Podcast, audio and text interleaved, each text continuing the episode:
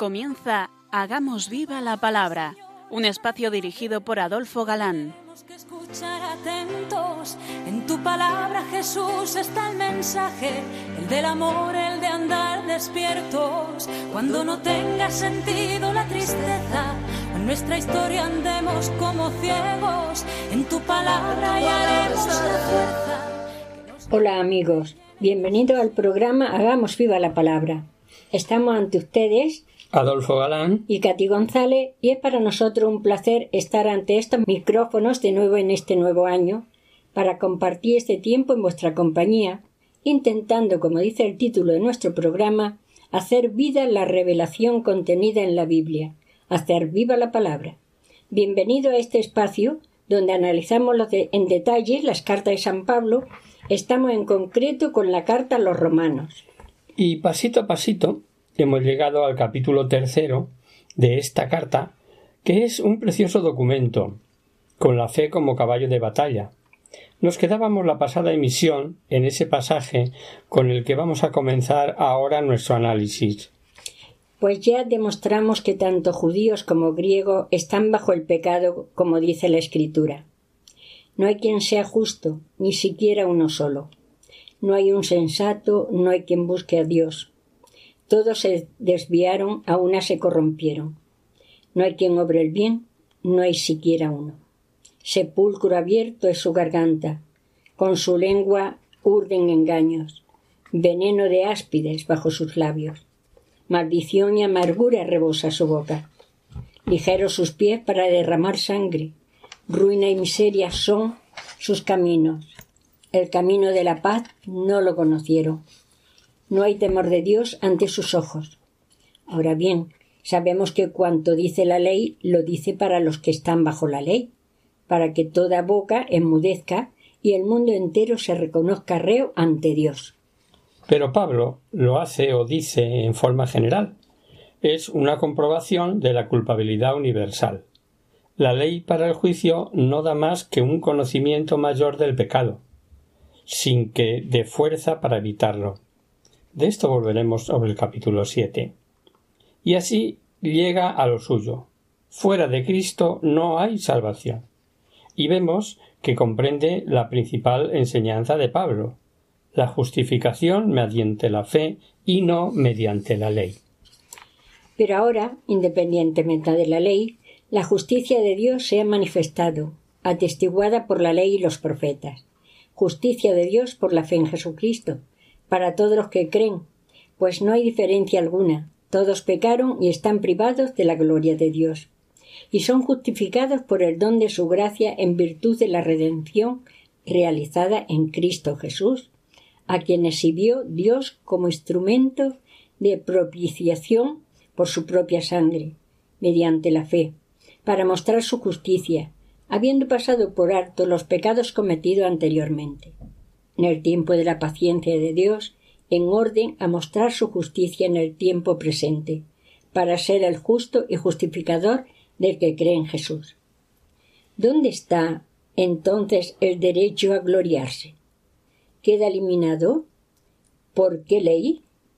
¿Por la de las obras? No, por la ley de la fe. porque pensamos que el hombre es justificado por la fe sin las obras de la ley. El hombre por la fe cree y cree que ciertamente Jesucristo ha pagado. Al creer acepta y corresponde a la invitación misericordiosa y queda dentro del plan salvífico de Dios.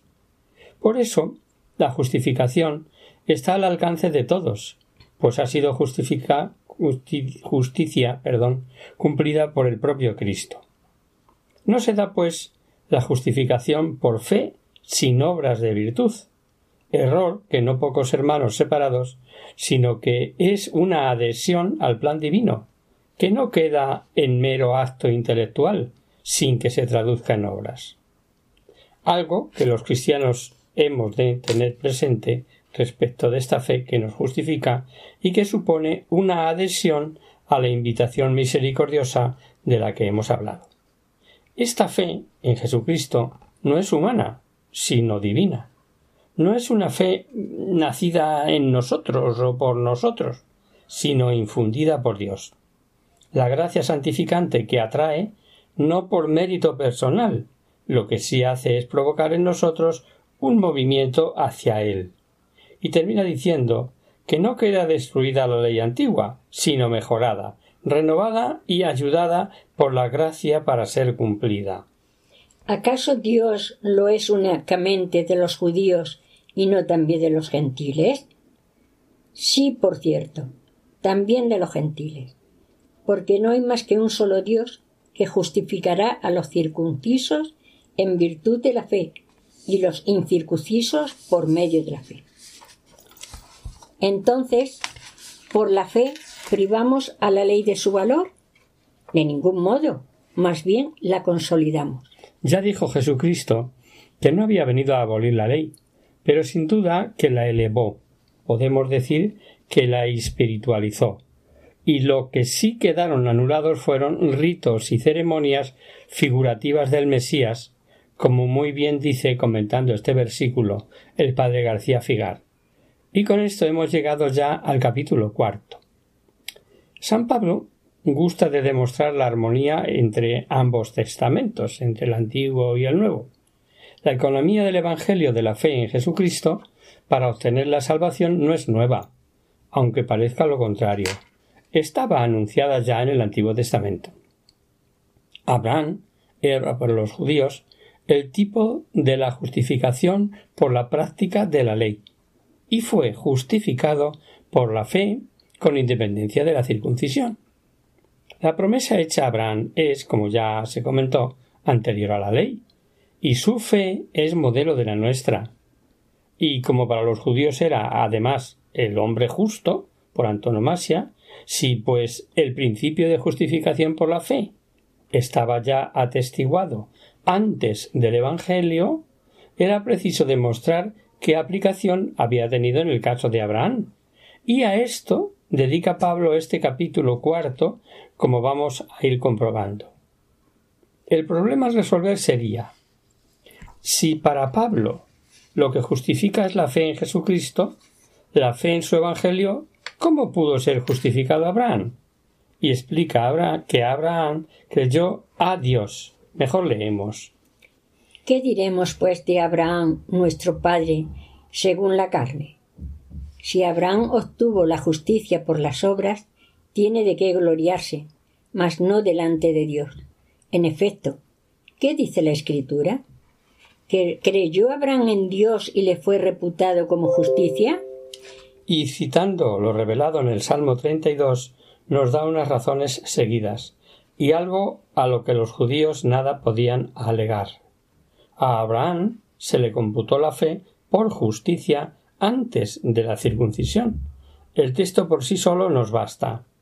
Entonces, ¿esta dicha recae solo sobre los circuncisos o también sobre los incircuncisos? Decimos, en efecto, que la fe de Abraham le fue reputada como justicia. ¿Y cómo le fue reputada? Siendo circunciso o antes de serlo. No siendo circunciso, sino antes, recibió la señal de la circuncisión, como sello de la justicia de la fe que poseía siendo incircunciso. Así se convertía en padre de todos los creyentes incircuncisos, a fin de que la justicia le fuera igualmente imputada, y en padre también de los circuncisos que no se contentan con la circuncisión, sino que siguen además las huellas de la fe que tuvo nuestro padre Abraham antes de la circuncisión. En efecto, no por la ley, sino por la justicia de la fe, fue hecha Abraham y su posterioridad la promesa de ser herederos del mundo. Estamos un tanto acostumbrados a escuchar y decir algo sobre Abraham, que por repetido lo decimos sin ser conscientes de lo que la fe de Abraham era creyó contra toda esperanza.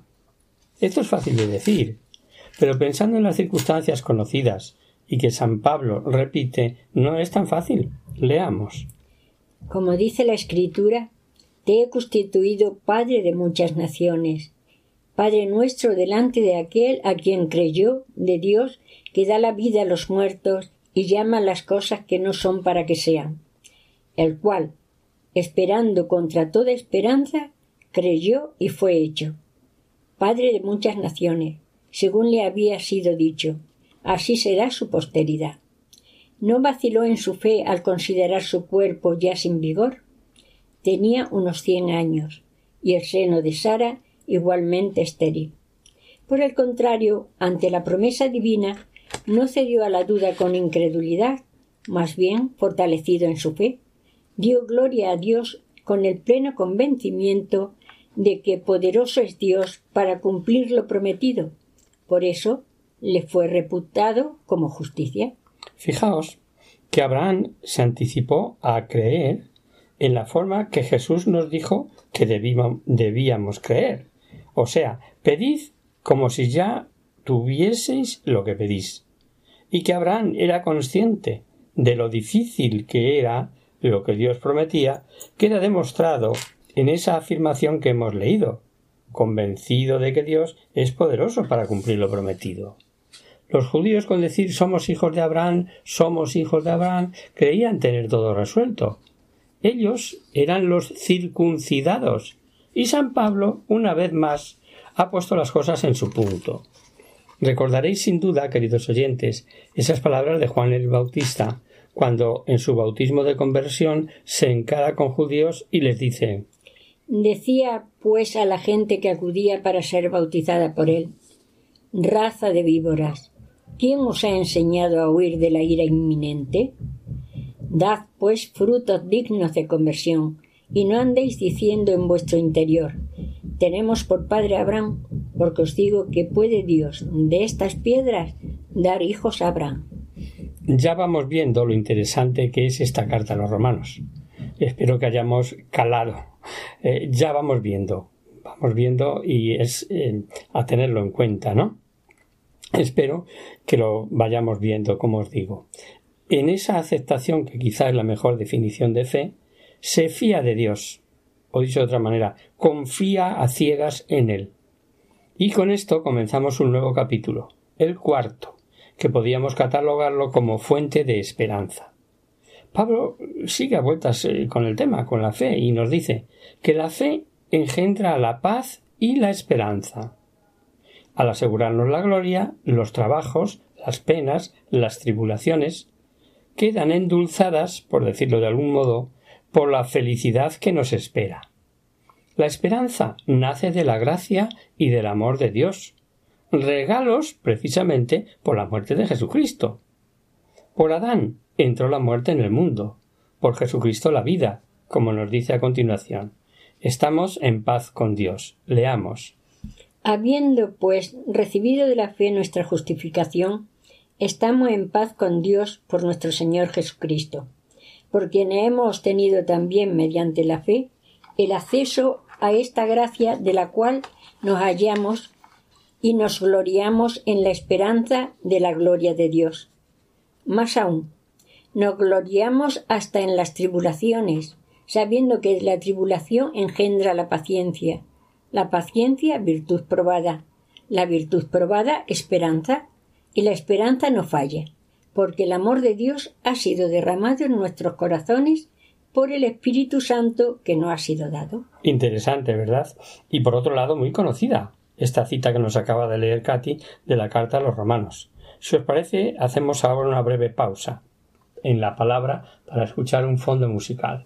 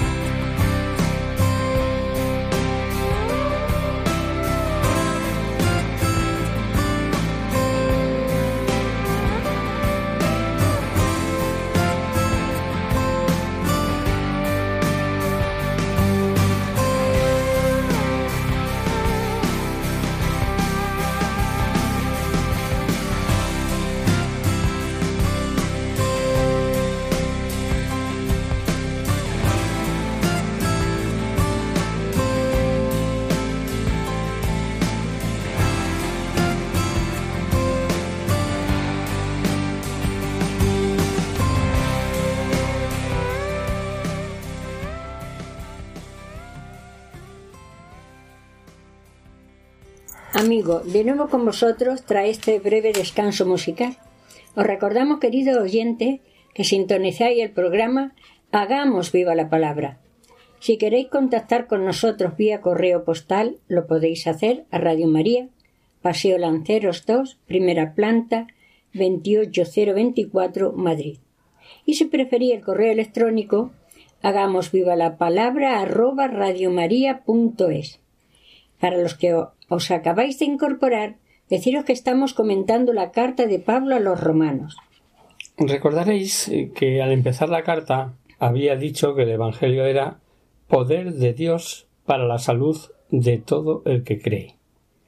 Pero hay dos cosas, separadas por el tiempo y el espacio, y al propio tiempo estrechamente unidas justificación y salvación. La justificación no es aún la salud completa y definitiva de la unión de estas dos cosas. Tratará Pablo durante los siguientes capítulos. El primer fruto está conseguido, la reconciliación con Dios que nos ha venido por Jesucristo. Hemos sido por Él introducidos en la amistad con Dios. Pero no termina todo aquí. Lo importante es tener plena confianza en que llegaremos a la salud final. En efecto, cuando todavía estábamos sin fuerzas, en el tiempo señalado, Cristo murió por los impíos. En verdad, apenas habría quien muera por un justo. Por un hombre de bien tal vez se atrevería uno a morir. Mas la prueba de que Dios nos ama es que Cristo, siendo nosotros todavía pecadores, murió por nosotros. Con cuánta más razón, pues justificados ahora por su sangre, seremos por él salvador de la cólera. Si cuando éramos enemigos fuimos reconciliados por Dios, con Dios por la muerte de su Hijo, con cuánta más razón, estando ya reconciliados, seremos salvados por su vida. Y no solamente eso, sino que también nos gloriamos en Dios por nuestro Señor Jesucristo, por quien hemos obtenido ahora la reconciliación. Si Cristo murió cuando éramos enemigos de Dios por el pecado, cuando estábamos lejos de Dios, con mayor razón hemos de confiar en el amor de Dios ahora que estamos introducidos en su amistad y reconciliados con Él. El pasaje que viene a continuación y que vamos a leer merece punto y aparte. Atentos. Por tanto, como por un solo hombre entró el pecado en el mundo, y por el pecado la muerte, y así la muerte alcanzó a todos los hombres, por cuanto todos pecaron, porque hasta la ley había pecado en el mundo. Pero el pecado no se imputa no habiendo ley. Pero con el don no sucede como con el delito. Si por el delito de, un, de uno solo murieron todos, cuánto más la gracia de Dios y el don otorgado por la gracia de un solo hombre Jesucristo se ha desbordado sobre nosotros. En efecto, si por el delito de uno reinó la muerte, por un solo hombre, con cuánta más razón los que reciben en abundancia la gracia y el don de la justicia reinarán en la vida por un solo, por Jesucristo. Así pues, como el delito de uno solo atrajo sobre todos los hombres la condenación, así también la obra de justicia de uno solo procura toda la justificación que da la vida. En efecto, así como por la desobediencia de un solo hombre todos fueron constituidos pecadores, así también por la obediencia de uno solo todos serán constituidos justos. San Pío X, en su encíclica Humani Generis, que anima a los estudios de ciencias positivas y posibles errores, aconsejando moderación y cautela, al hablar del poligenismo, dice claramente que en este punto no tenemos libertad para suponer que los hombres no tengan todos su origen en un único Adán. Este es el texto más importante para la doctrina del pecado original que se encuentra en un contexto que hace resaltar la grandeza de la redención de Cristo y la bondad del plan divino. El pecado del hombre no puede impedir que Dios realice su designio salvífico. Se encuentran entrelazados los siguientes conceptos. Primero, el acto personal, de Adán, la caída, la desobediencia, la prevaricación, introdujo en el mundo el pecado, por el cual todos han sido constituidos pecadores.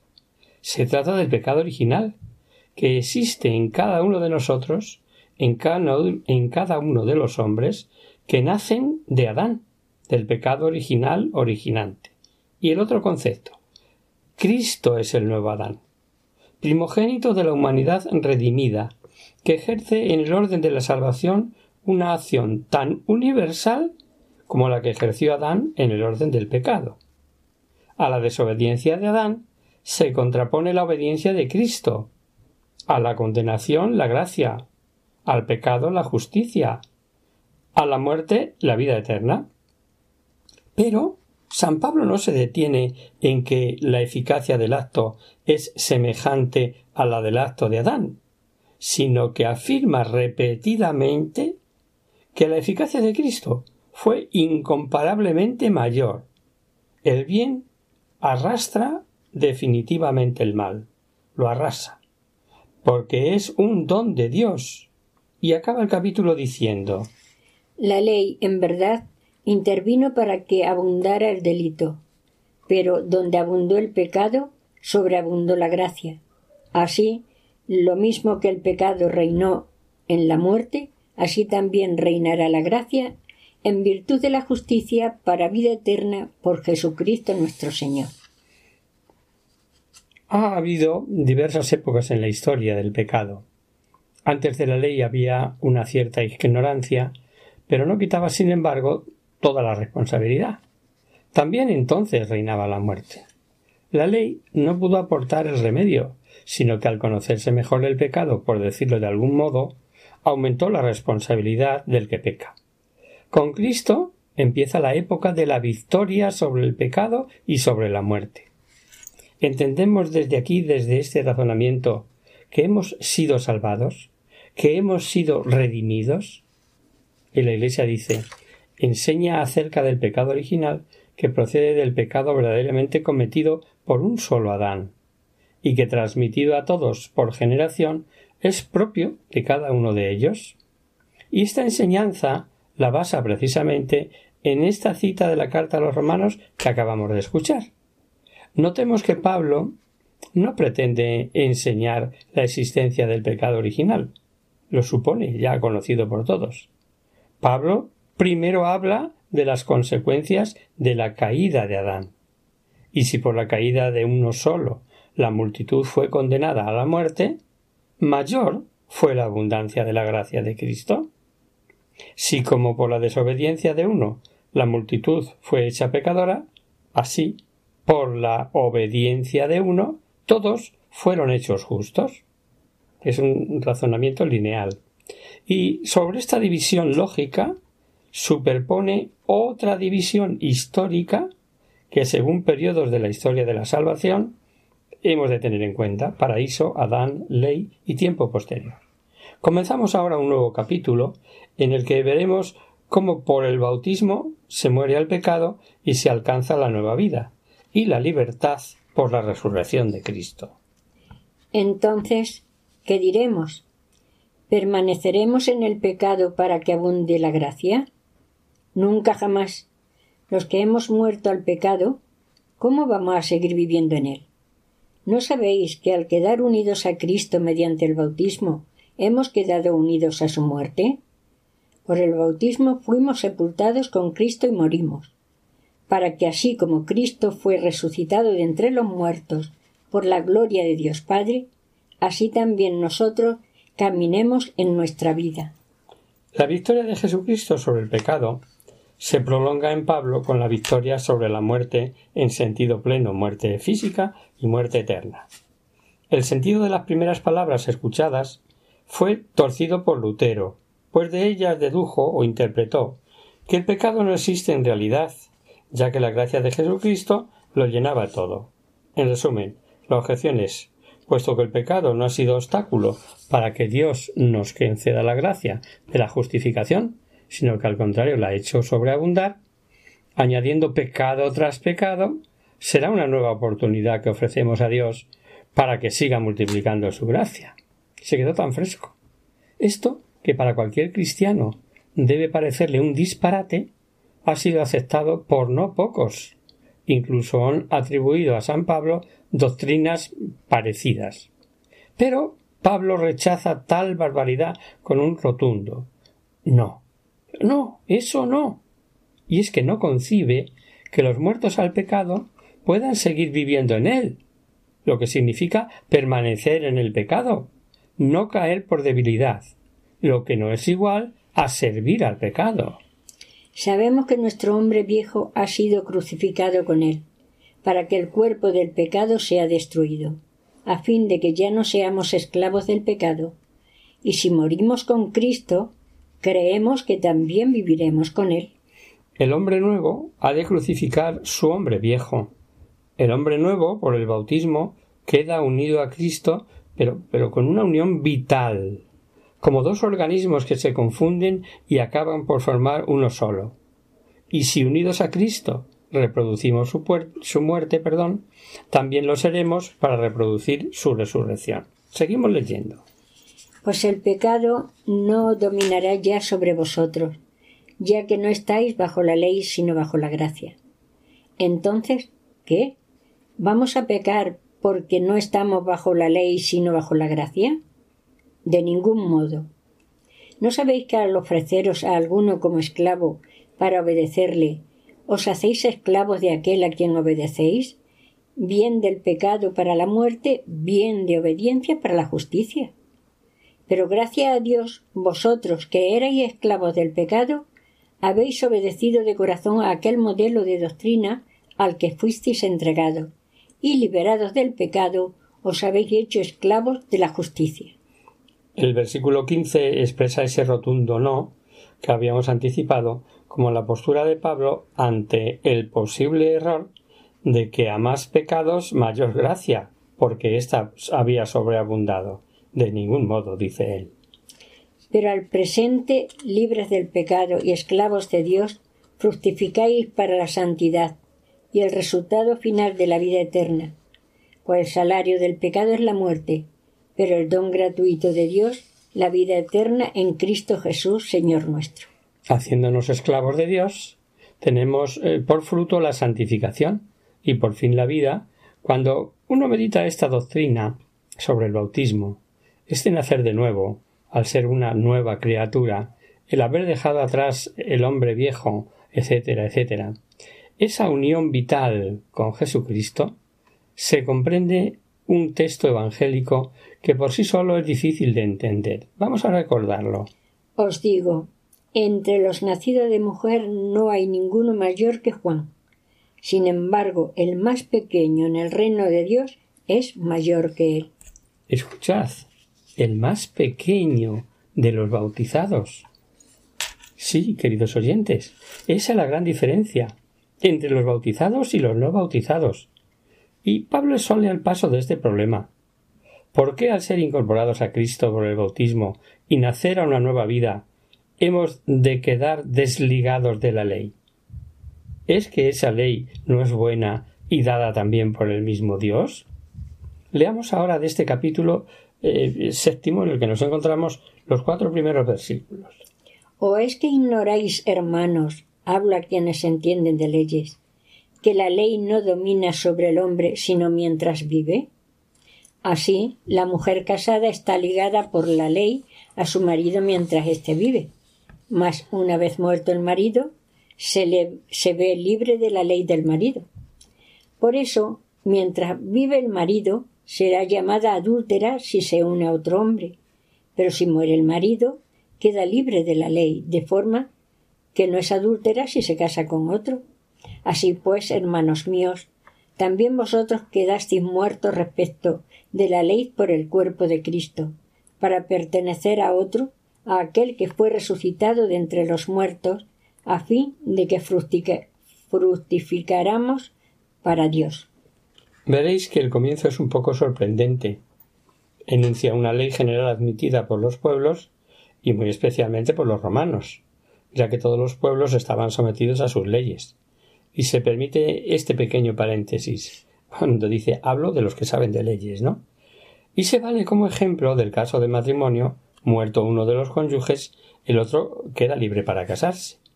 Así muertos a la ley por el cuerpo de Cristo, refiriéndose posiblemente a la pasión y muerte y a la que hemos sido incorporados por el bautismo. Para los judíos, la ley verdadera, su poder sobre ellos, y para los gentiles, la ley no podrá ejercer ninguna reivindicación en este, en este caso, ¿no? Pero lo verdaderamente importante para saber la conducta que hemos de llevar es lo último que hemos leído. Vosotros habéis muerto también a la ley por el cuerpo de Cristo para ser de otro, del que resucitó de entre los muertos, a fin de que deis frutos para Dios. No precisa más aclaración. Vemos que de cuando en cuando Pablo explica de forma que no cabe error en cuanto a fe sin obras. A lo largo de este capítulo séptimo, San Pablo describe un drama moral en el interior del hombre, un fino análisis de psicología humana. Vuelve a decir de otra forma que la ley y el pecado no son la misma cosa, que la ley ilustra al hombre en el orden moral. Vamos a leer otros cuatro versículos de este capítulo que lo aclaran mucho mejor. ¿Qué decir entonces? ¿Que la ley es pecado? De ningún modo. Sin embargo, yo no conocí el pecado sino por la ley, de suerte que yo hubiera ignorado la conscupiscencia si la ley no dijera no te des a la conscupiscencia. Mas el pecado, tomando ocasión por medio del precepto, suscitó en mí toda suerte de concupiscencias, pues sin ley el pecado estaba muerto, porque el pecado, tomando ocasión por medio del precepto, me sedujo y por él me mató. Así que la ley es santa, y santo el precepto, y justo y bueno. Para mejor entender este pasaje y lo que veremos en el próximo programa, hemos de recordar que San Pablo no hace recaer la responsabilidad sobre la ley, sino sobre el pecado, y que este pecado que el apóstol atrevidamente y como figura literaria presenta como personificado es el pecado ligado a la transgresión de Adán, a raíz de que éste entró en el mundo.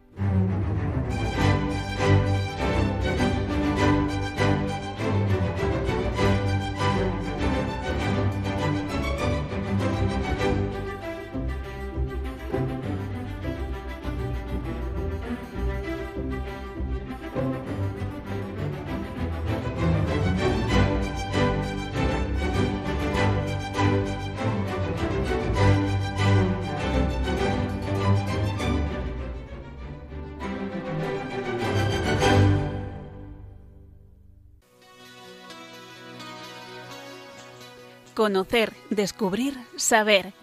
En Hagamos Viva la Palabra. Comenzamos nuestro espacio de conocer, descubrir, saber. Y hoy vamos a contestar a un correo de Paula que se muestra preocupada por su hijo con relación a su nuevo colegio y plantea un problema demasiado frecuente, desgraciadamente, a pesar de las campañas que se están haciendo en los medios de comunicación. Dice así Hola amigos, me llamo Paula y estoy preocupada por mi hijo de ocho años que asista a clase en, en el cole nuevo porque nos hemos mudado de domicilio. Viene cada día con alguna pega o problema nuevo y cada mañana me cuesta más llevarle al cole, pues se niega por una u otra razón. ¿Puede estar sufriendo acoso? ¿Cómo lo puedo saber? Apenas conozco a nadie, ni a padres ni profesores, y me resulta violento preguntar así porque sí, ¿podéis ayudarme? Muy agradecida de antemano, Paula.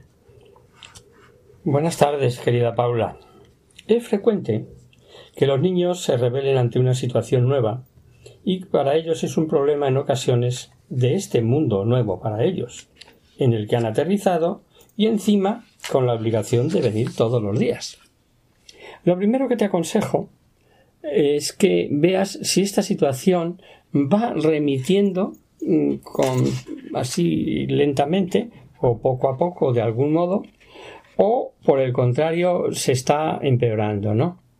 No tiene por qué, pero por si acaso te daremos algunas pautas para prevenir el acoso escolar que se da en situaciones basadas en la desigualdad entre el agresor y la víctima, eh, que, en la que se establece una eh, relación dominio-sumisión, por decirlo de algún modo, ¿no? Y podemos describirlo como acciones o conductas donde uno o más alumnos insultan, difaman, amenazan, chantajean, eh, difunden rumores, roban, rompen cosas, ignoran o aíslan a otros de manera sistemática y prolongada eh, a lo largo del tiempo. Y estos actos producen en quien los sufre sentimientos de indefensión e inferioridad. Para ello, es importante estar a lo siguiente. Primero, permanece atenta a las señales de alerta. Si tu hijo está sufriendo acoso escolar, es posible que evite ir a clase, que es lo que habéis detectado. Está más nervioso o retraído. Presente síntomas psicosomáticos, dolor de tripa, cefaleas, vómito, insomnio. Su material escolar desaparece con frecuencia si pierde el interés por los estudios o el rendimiento baja súbitamente. Segundo, mantén la calma. Habla con él sobre sus preocupaciones y sobre su vida en el día a día en el colegio, transmitiéndole tranquilidad. Si no actuamos serenamente, los niños no se atreven a contar sus problemas, por miedo a nuestra reacción, y por evitar angustiarnos, y por tanto no podemos ayudarles tercero, habla con tu hija sobre cómo resolver su problema. Ponle algún ejemplo de tus dificultades y cómo has sabido resolverlas. Con ello le estás demostrando dos importantes lecciones que todos tenemos problemas, que estamos solos y que necesitamos contarlos para buscar soluciones. Cuarto, fomenta su autoestima. El valor que tiene ser único y transmitirle que sus diferencias le hacen especial, singular. Esfuérzate para que tu hijo se sienta muy valorado y querido y tenga una visión sana de sí mismo y acepte sus defectos de manera realista. Si crees de verdad, por lo que tú captas, que puede estar siendo víctima de acoso. Quinto. Ponte en contacto con el centro escolar o infórmales de la situación.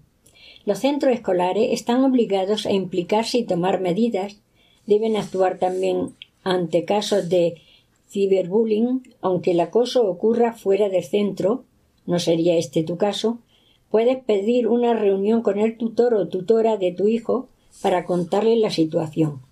Pondrán en marcha un protocolo de actuación en el que intervendrán tutor o tutora, orientador o orientadora, jefatura de estudio y dirección para proteger a tu hijo o hija ayudarle fomentar relaciones sociales sanas y de igualdad, así como para trabajar con el alumno o alumna que esté acosado. Sexto. Solicita al centro escolar que impartan formación sobre el acoso escolar, así como sobre la gestión de las emociones y resolución de conflictos. Ya sabemos que esto no es fácil.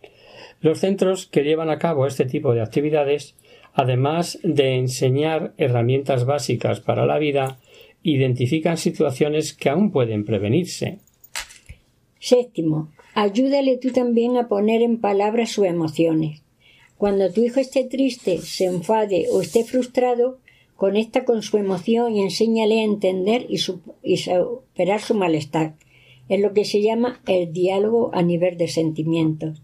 Por otra parte, y para ser positivos, es bueno hablar de la otra parte de la que acosa, tanto para detectarla como para entender por qué ocurre. Octavo. Enseñale que existen límites, que no se pueden traspasar ni en casa ni fuera de casa, y que los actos violentos tienen consecuencia para quien los hace.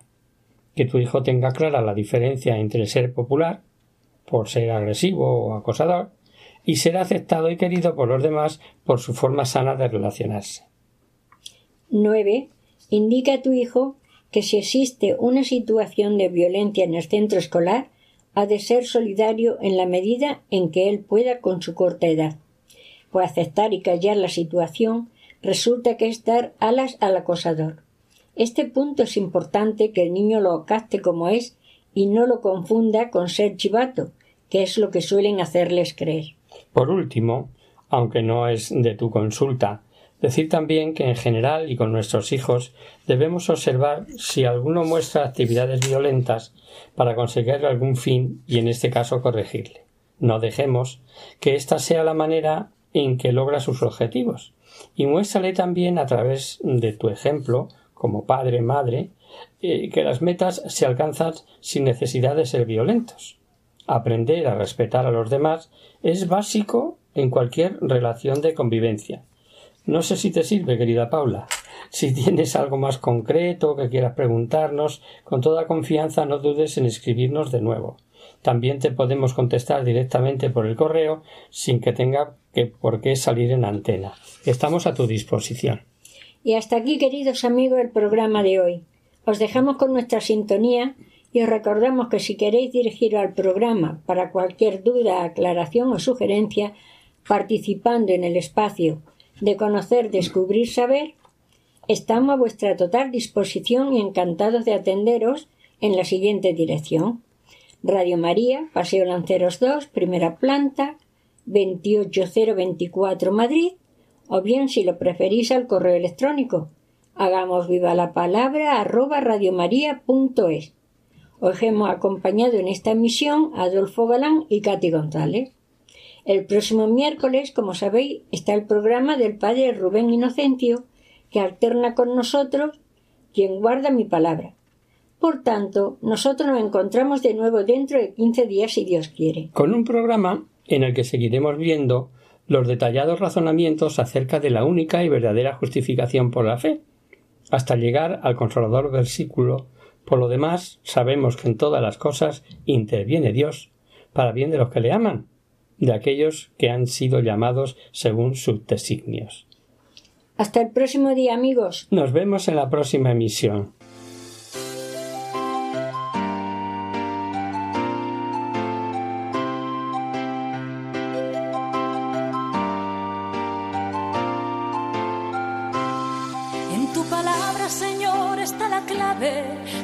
Tenemos que escuchar atentos. En tu palabra, Jesús, está el mensaje, el del amor, el de andar despierto. Así concluye Hagamos viva la palabra con Adolfo Galán. Andemos como ciegos, en tu palabra y haremos la fuerza que nos levante y llene de sosiego. Ojalá